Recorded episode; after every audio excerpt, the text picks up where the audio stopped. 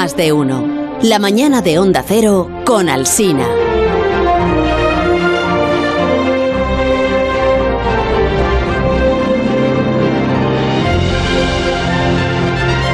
Pensando una cosa, a Parisi, eh, tú no estuviste la semana pasada en el programa, o sea, ya hicimos a Parisi te lo dice la semana pasada. entonces- Confirmo, confirmo que estuvimos la semana Y- pasada. pues entonces hoy no te toca, o sea, márchate. Bueno, es que vamos a ver, esta semana es una semana especial, Carlos. No podíamos dejar pasar la ocasión informativa, porque está la semana grande de la ciencia en todo el año, es la semana de los Nobel. Tenemos que contarlo. pero- Si no viene ese día, que no venga nunca, que lee, claro. Pero sí, ya lo hemos contado, lo de los, lo de los Nobel, eh, Julius, nuestro amigo, eh, que Sí. le dieron el Nobel, pues lo hemos dicho. ¿Y los de solo física? queda, solo queda el Nobel de Literatura, y no estarás tú aquí para hablar del Nobel de Literatura. Eh, No, porque si hablase de él, pues quedaría, o sea, diría solo tonterías. Sobre todo porque aún no se sabe Exacto. quién se lo hemos dado. Bueno, pero eh, a ver, el debate todos los años para empezar es cómo se pronuncia el apellido de, del señor eh, fundador de... O sea, ¿es, ¿es Nobel o es Nobel? Ya te digo yo que yo suelo decir Nobel. A ver, ahora que me vas a contar. Eh, Pues a ver, la realidad incontrovertible es que se pronuncia Nobel y que ese señor se llamaba así. Pero yo siempre digo, en español hemos cogido la costumbre de decir Nobel y no pasa nada, pues se dice Nobel, no hay que tampoco apedrear a la gente. Vale. Yo, yo lo que hago es que cuando hablo del señor hago el esfuerzo de llamarle bien y digo Alfred Nobel. Y cuando hablo de los premios me da igual y suelo decir Nobel y ya está. Bueno, tampoco cuesta tanto cambiarle el acento, decir. que- Ya, pues que no queda, más bonito Nobel, ¿no te parece? No? Es que a mí Nobel me suena a con V. Ah, también. Pero el, el con V es también agudo. Es Nobel. A ver, entonces, ¿cómo es? ¿Nobel o Nobel? Claro, me- Perdona, me acabo de liar Claro, con la cosa que tengo yo disléxica de izquierda a derecha, ya no sé dónde poner Claro. el A acento. mí me da igual, tienes permiso de mí, soy el, el director. ¿Ah, sí? Haz lo que quieras. Llámale, Llámale como, Correcto. llámale como quieras. Que- pero- y esto, esto es lo que nos quieres contar, de los premios se reducen para ti a cómo se, dónde se pone la- el acento. Que no, hombre, que no, que no. Vamos, Hombre, di algo de nuestro amigo Julius, que le... vamos a hablar de Julius, vamos a hablar de. Pataputian, vamos a hablar de... Pataputian esta. Vamos a hablar de todo el mundo, eh, pero es que lo que quiero es imitar el programa de los mayores. Lo que me he pedido, ¿Programa de los mayores cuál es? el programa, el que hay antes de las 10, el que el, el prestigioso, el, Ah, el de la influencia. el de la influencia, Ah, vale. efectivamente. Entonces, lo, lo que me he pedido es un grupo de tertulianos para poder hacer tertulia. No, no te lo recomiendo yo. Como, bueno, a ver, a mí me han prometido que no van a decir nada de esto de yo no te he interrumpido, termino. Te niego la mayor. Te niego la mayor. Llevas mucho rato hablando de física, déjame que hable yo de hablar. Pero entonces Exacto. los tuyos son tertulianos que de verdad saben de lo que van a hablar. Eh, sí, Pues entonces no efectivamente. son tertulianos. Entonces eso no es una tertulia de verdad, ¿no? Uy, Bueno. Mañana me corren a gorrazos los tertulianos. ¿sabes? Y me, y me gustaría haber convocado a Santi García Cremades, pero es que como no hay Nobel de No, Matemáticas, como todo el mundo sabe, No, las matemáticas... ¿Qué pasa? Bueno, ¿Qué pasa? a partir de hoy a lo mejor sí, si adivinan esto. Bueno, sí, efectivamente. Ojo, ojo, ¿eh? Si un oyente eh, Claro. demuestra que la conjetura de Goldbach está mal, Ojo, ¿eh? aquí puede haber un cambio, efectivamente. Un premio Nobel de Matemáticas. Ah, que sigue ahí, sí. Hombre, eh, por, por alusiones, bien. por alusiones, que no por ilusiones, que también me, me haría mucha ilusión. Eh, la verdad que no hay Nobel de Matemáticas o Nobel, como estáis diciendo muy bien. Exacto. eh, porque por empeño personal de Nobel, que él creía todo en la ciencia aplicada y la ciencia teórica, ¿qué pasa? Que somos las bases de la ciencia. Pues es la realidad. Estamos con lo mismo. ¿Y entonces a quién has convocado para hablar de los Nobel? Bueno, pues he convocado De los Nobel. a dos... A, a Santi no, así que Santi, por favor, un poco de, un poco de tranquilidad. Mutea a Santi. Me quedo con mis premios Abel y mi, mi medalla Fields. Y los premios Abel son en marzo, ya hablaremos, ya hablaremos. ¿Es Abel o Abel? Bueno, perdón, perdón, vamos a dejarlo ahí. A ver qué pasa. Bueno, pues he, he convocado a dos viejos eh, conocidos de este programa que yo creo que van a hacer unos tertulianos muy sólidos y muy buenos. El primero es Ignacio Crespo, que lo tenemos aquí al lado, es médico, divulgador científico y dirige la sección de ciencia del diario La Razón. Hola Ignacio, ¿Qué tal? muy bien, muy contento de que estés aquí con nosotros para. Y yo de volver. para que para que representes al sector biomédico y todo esto, que suele estar infrarrepresentado. Voy a hablar un poquito mal de los médicos, ¿eh? pero bueno, ¿Ah, ya, sí? ya llegaremos a Cuidado. Bueno. Yo puedo, yo puedo. La que se va a liar. La carrera me lo permite. Y el segundo es Francis Villatoro, que es físico, es también matemático, es profesor en la Universidad de Málaga y dirige, bueno, escribe y hace el todo en el blog La Ciencia de la Mula Francis. Buena, Francis. Un placer de nuevo estar con vosotros. Hola, eh, ¿cómo además estás? aquí en la Semana Grande de la Ciencia, la de los señor. Nobel. Sí, señor, efectivamente. Este ya es, Y entonces, ¿cómo, ya, cómo sí. tienes tú pensado organizar tu tertulia? Claro. Pues, ¿Vas a moderar tú o...? moderas tú. ¿eh? Puedo moderar yo, Vas si un quieres, poco como planteando los temas. y- Exacto. Sí, si tú me dejas, yo lo hago todo. Sí, sí, sí, es lo que yo desearía pues hacer venga, todas las mañanas. a que lo haga todo Quedarme él. así como de espectador. Mira, Venga, yo me voy va. a sentar ahí donde el público. Cuéstate un poquito. Sí, eso es. Es una cabezada. Bueno, pues a ver, la idea es que como tenemos tres premios Nobel de Ciencias, que Sí. son el de medicina, el de física y el de química, y somos tres divulgadores, pues lo lógico es que cada uno de nosotros introduzca uno de los premios y luego estaremos un poquito haciendo tertulia sobre las interioridades, sobre los cotilleos que, que Ah, pueda haber bien. dentro del premio, ¿vale? Venga, adelante. Sabes que acabamos a las 12, ¿no? Eh, eh, sí, pero vamos, vamos a intentar ser breves. Efectivamente, Venga. cada premio daría para un ¿Quién te programa pasa la policía? Lo ¿Tú único que también? yo no quiero influir porque yo ya no soy yo no soy el presentador en Sí, este momento, solo soy el público, pero como público eh, yo te diría que Julius, eh, Sí. pues es que para un premio Nobel que hemos tenido en el programa Que no se te olvide el momento publicitario también de dar paso a la publicidad. Sí. ¿Eh? bueno, es, es- que el clímax ya está bien hacia arriba, pues cortas el rollo y pones la publicidad. Ahora de repente me siento muy poco cualificado. Bueno, pues sí, vamos, vamos a empezar con el Nobel de Medicina. Vamos a empezar con Julius, que además le hemos entrevistado en este programa. Estos son productos o compuestos naturales como la capsaicina que nos dan las pistas para estudiar los mecanismos del dolor. Y a la larga, pues son esas mismas moléculas, son la diana que se puede utilizar para encontrar nuevos fármacos para combatir el dolor. Y Julius estuvo en este programa porque hace muy poquito, hace apenas dos semanas, le dieron uno de los premios Fronteras de la Fundación BBVA, que parece que al ser entrevistado, pues le, le hemos dado suerte. O sea, parece que este programa es la antesala de los Nobel, Así de es. alguna manera. pues claro. La alfombra roja. Bueno, pues este, este es uno de los premiados con el Nobel de Medicina, que fue también a Arden Pataputian por su descubrimiento de los receptores de la temperatura y el tacto.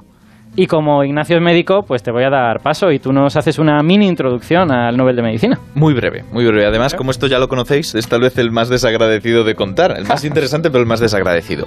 El resumen rápido sería decir que lo que han hecho estas dos personas que son brillantes es explicar cómo nuestro cerebro es capaz de interpretar lo que ocurre ahí afuera. No a través de la visión, no a través del oído, sino a través del tacto, de la temperatura y del dolor. ¿Y por qué es esto tan relevante? Porque conocemos muy bien la retina, conocemos muy bien el oído, pero el tema de los receptores de la piel era muy desconocido. ¿Cómo que de repente se muevan fuera moléculas más o menos rápido, que eso es la temperatura, lo interpreta nuestro cerebro como temperatura. Sí. Esto era difícil. ¿Cómo lo hicieron? Pues con una molécula llamada capsaicina que está presente en las guindillas y otra serie de sustancias picantes que activa el picor pero también el calor y en cierto modo el dolor.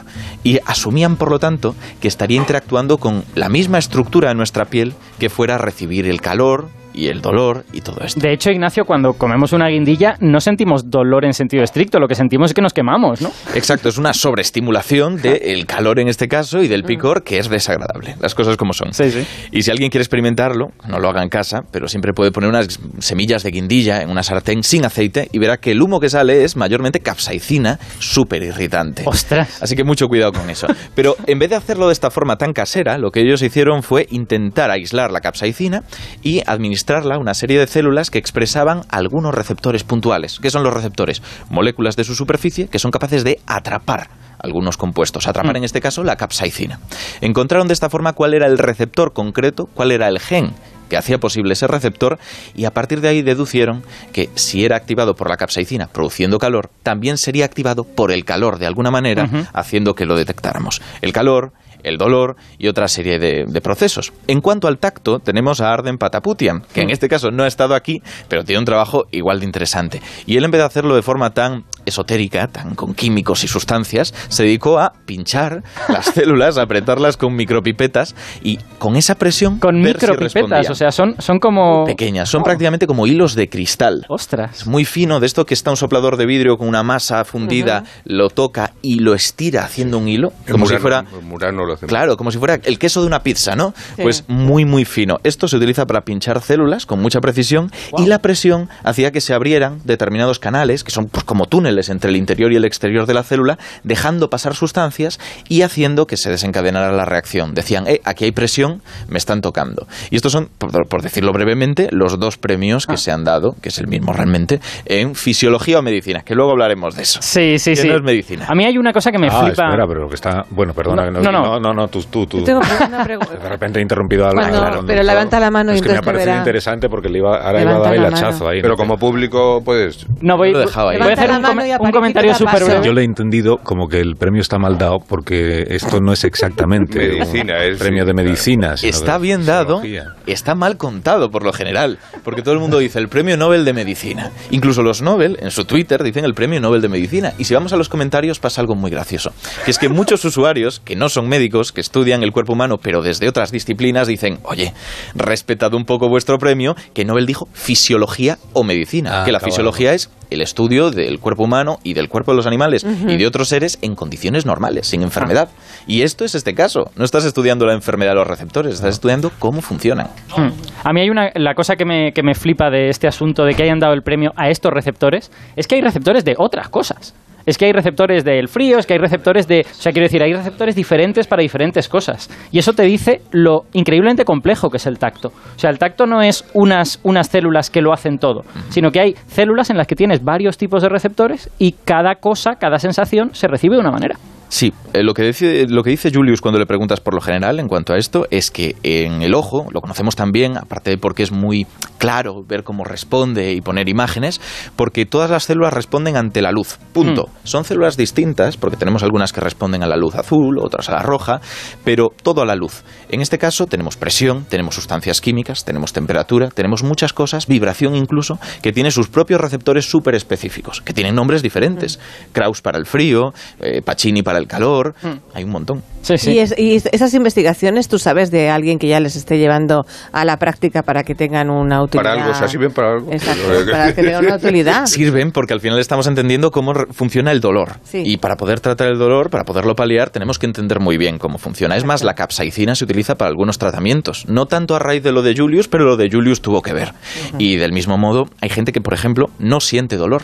Esto es una, Se una podría llegar a eliminar el, el- Pero eso no es bueno, porque la No. gente que no siente dolor lo que ocurre es que se hace daño sin darse cuenta. Imagínate un niño que no entiende que tirarse de una altura importante es peligroso. Lo suele aprender por el dolor que genera, ¿no? Si no tiene dolor, el niño se tira una y otra vez y romperse los acercar la huesos mano a la llama. le da igual. Exacto, si no nota el calor. O jugar en un arenero y restregarse arena Exacto, en los ojos. exacto. Sí. Es muy peligroso. O dolor, o dolor interno incluso, que, que tengas un problema intestinal y no lo sepas, ¿no? Esto es muy típico, sí, efectivamente. claro. De- Con un accidente de coche. Chocas, te crees que estás perfectamente, pero te has roto el bazo, que es muy típico. Y por un bazo roto te puedes desangrar.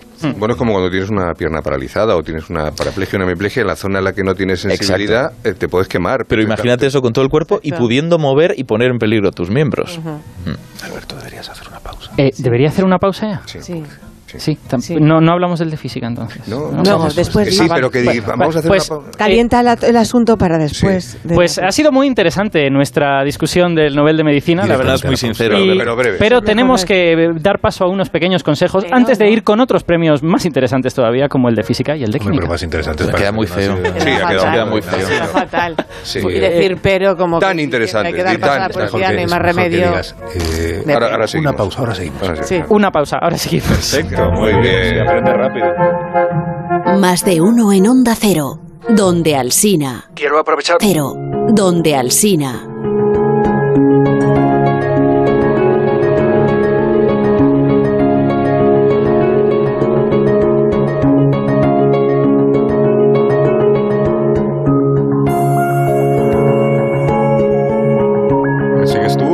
Eres tú el, el conductor, el presentador. Te tienes que dar paso a ti mismo ahora, ¿no? Para hablar del premio Nobel de Física. Bueno, ¿Cómo pues lo aquí seguimos hablando de, Que te ahogas. hablando de los IME. Me hago... un poquito de agua, un Si quieres poquito, un el un buchito. Sí, Sí, un sí, buchito, un sí. buchito. Sí, yo te, yo te cubro. Eh, Venga, dale. La sobrasada es lo que tiene. eh, hablando de los premios Nobel de este año. eh, ¿Estás bien o te hago ha la- explicado, pues, el el- premio Nobel de Medicina o de Fisiología, que igual es como debería haberlo eh, vendido o presentado la, la Academia. Y ahora nos quedan el premio Nobel de Física Y el de premio química. Nobel de Química. Entonces, eh, para el premio Nobel de Física hemos convocado a Alberto Aparici, pero en este momento pues no puede hablar porque tiene una dificultad. Se le ha hecho bola. Es, eh, es culpa de. Marisol, esto es culpa de Marisol.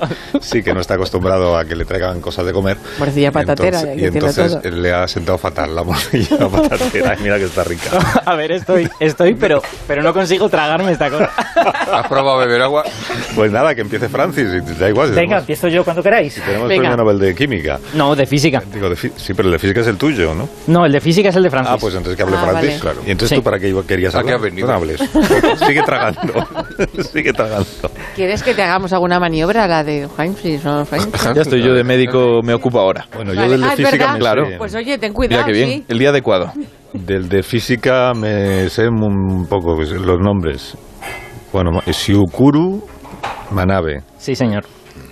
Klaus Hasselmann, ¿vale? Y luego hay otro que es uno que se llama como tú. eh, No se llama como yo. Sí, es italiano, ¿no? Parece italiano. Sí, es Gior- italiano. Se llama. Giorgio Paris, ah, ah, Parisi. Giorgio Parisi, sin Pues eso, como tú, Pues Parisi. Giorgio Parisi. No sé quién decía que le gustaría ser tan desconocido como los premios Nobel.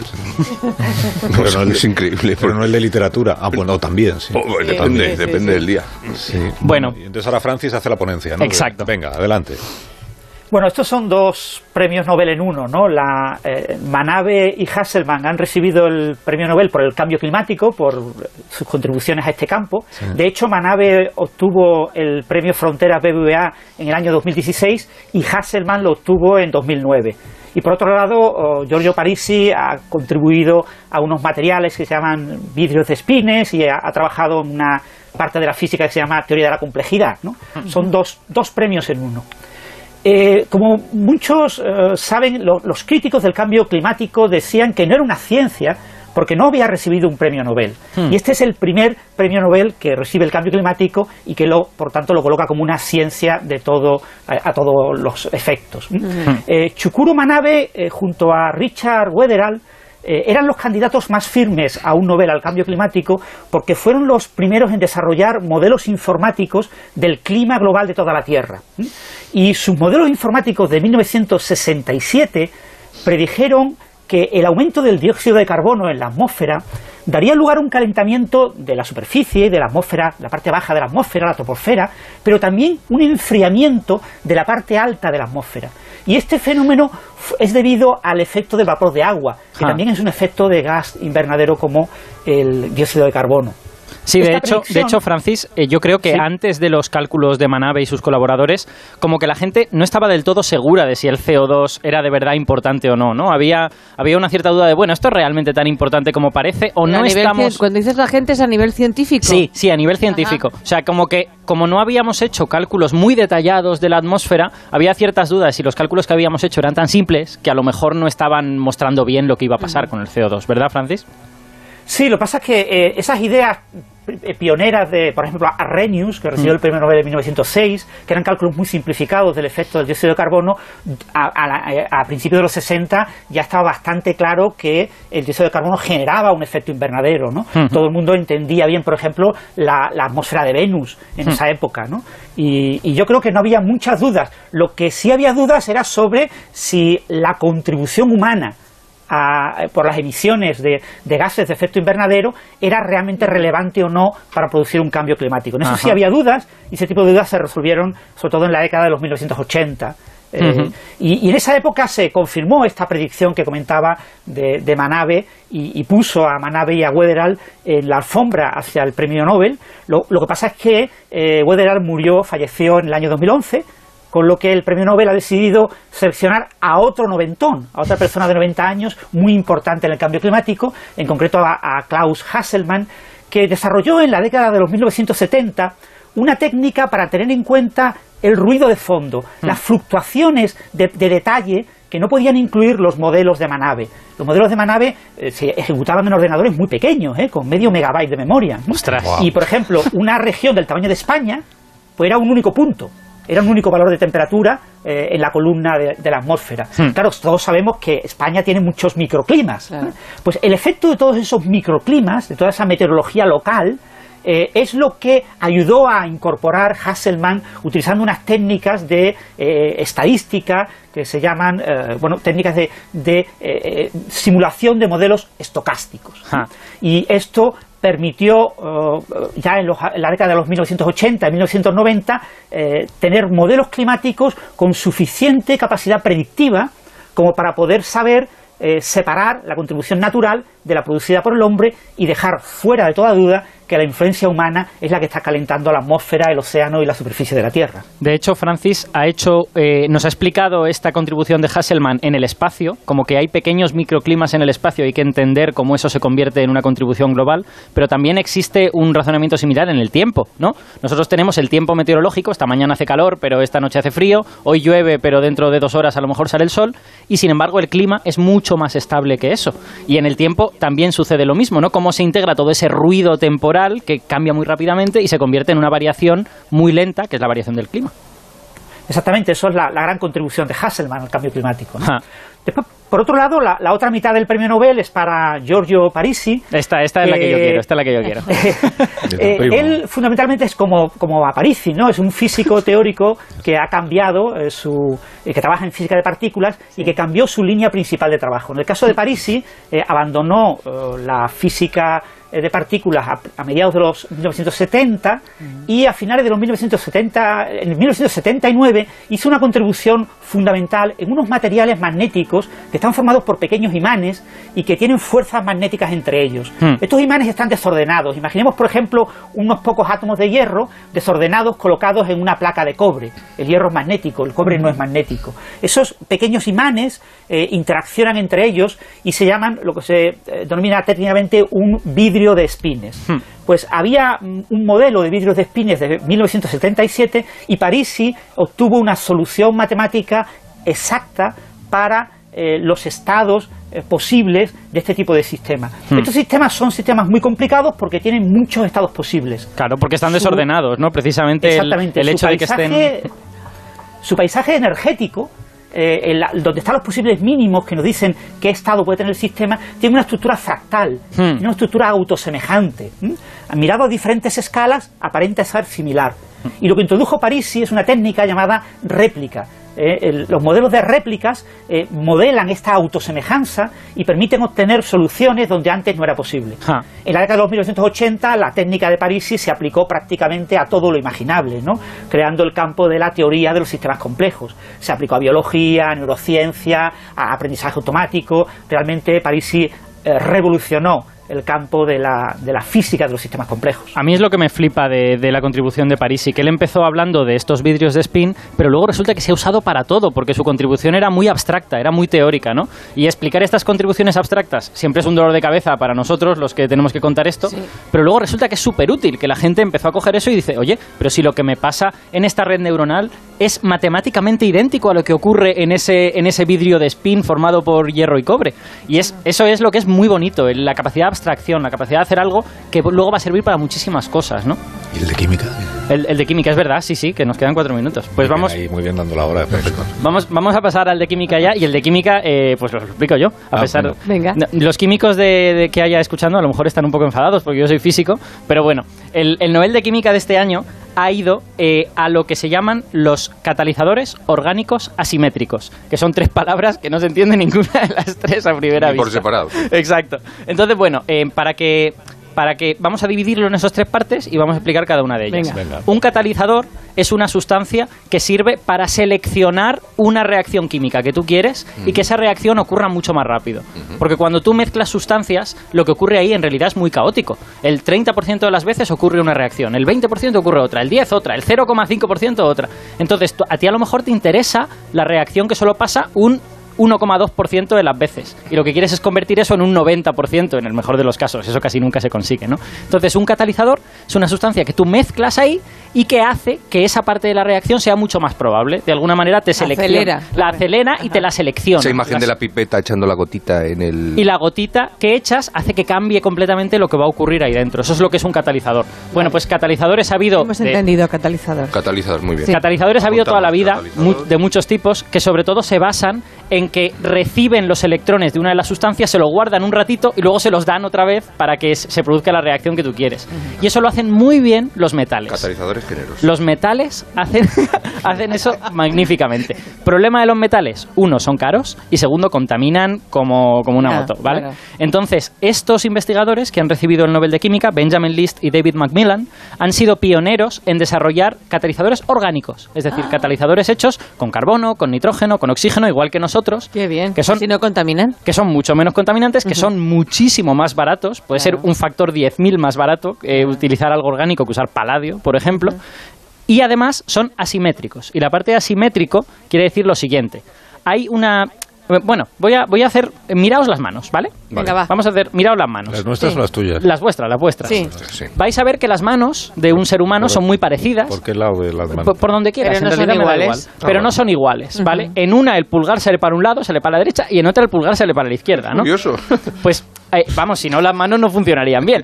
Pues hay muchas moléculas que son muy parecidas a nuestras manos, que tienen una versión en la que la molécula sale hacia la derecha y una versión en la que la molécula Ah. sale hacia la izquierda. Eso se llaman moléculas levo y, dextro o moléculas de izquierdas y de derechas, como quieras, aunque nada tiene que ver con la política. Vale. Y eh, estos catalizadores que desarrollaron List y Macmillan también permiten seleccionar el lado que tú quieres. ¿Tú quieres una molécula izquierda o quieres una molécula derecha? ¿Quieres una izquierda? Usa este. ¿Quieres una derecha? Usa este otro. ¿Vale? Y eso es muy importante porque en biología hay algunas moléculas que solo funcionan si son izquierdas o derechas. Por ejemplo, las proteínas están hechas con aminoácidos que son todos izquierdos, ¿verdad? Levo. Es que siempre me lío con esta cosa. Como, eh, y, los, y los azúcares, sin embargo, están casi siempre hechos con azúcares que son derechos. Entonces, si tú quieres imitar la biología, necesitas catalizadores que puedan seleccionar uno de los dos lados. Wow. Oye, ¿y eso de que los químicos están contentos porque por fin le han dado el premio Nobel de Química a un químico? Eso es muy gracioso, porque es que los químicos tienen un poco de pique porque le dan mucho Nobel de Química a físicos. Y los que no se lo dan a físicos se los dan a bioquímicos. Y en realidad los bioquímicos son químicos, pero ellos dicen, pero eso no es química, eso es otra cosa. Y, y esto, como es catálisis, como es aceleración, esto esto, es- es química a pata negra. No me extraña que estén enfadados. no. Bueno, no es, no es verdad porque son catalizadores orgánicos, ¿eh? o sea que es un poquito También. bioquímico. Yo Exacto. defiendo que no es tan químico. Exacto, exacto. Oye, te quedado muy bien la tertulia de, Sí. de la ciencia. Pues muy bien, me alegro, ha sido muy divertido. Sí, sí, ahora despídela, la tertulia. Tienes que despedir a los contertulios, después de decir que es la hora, en fin. Bueno, pues Ignacio, un placer estar contigo en esta tertulia. Un placer. Francis, muchas gracias por contarnos el Nobel de Física. Un placer de nuevo. Y ahora pues ya podemos dar paso a El boletín. la noticia. las noticias de las 12. Eso es.